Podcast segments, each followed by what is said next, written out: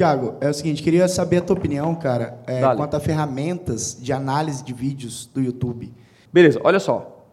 O, o, eu, é minha opinião, tá? Assim, eu não, eu tento ser o mais simples possível. Tipo assim, a galera vem com 800 ferramentas, cara. E eu era um cara assim, alucinado por ferramenta. E análise, análise, análise, tudo, sacou? E eu vi que eu tava, eu, Thiago, estava gastando muito tempo com essas análises. E eu não estava focado no que gera realmente resultado, que é o quê? Tráfego e venda. Beleza?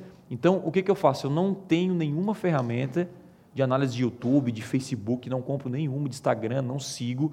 Eu vejo aqui a ferramenta disponibiliza que, na minha opinião, já é suficiente para você cuidar do seu canal e eu foco naquilo que é importante, que é gerar conteúdo de qualidade.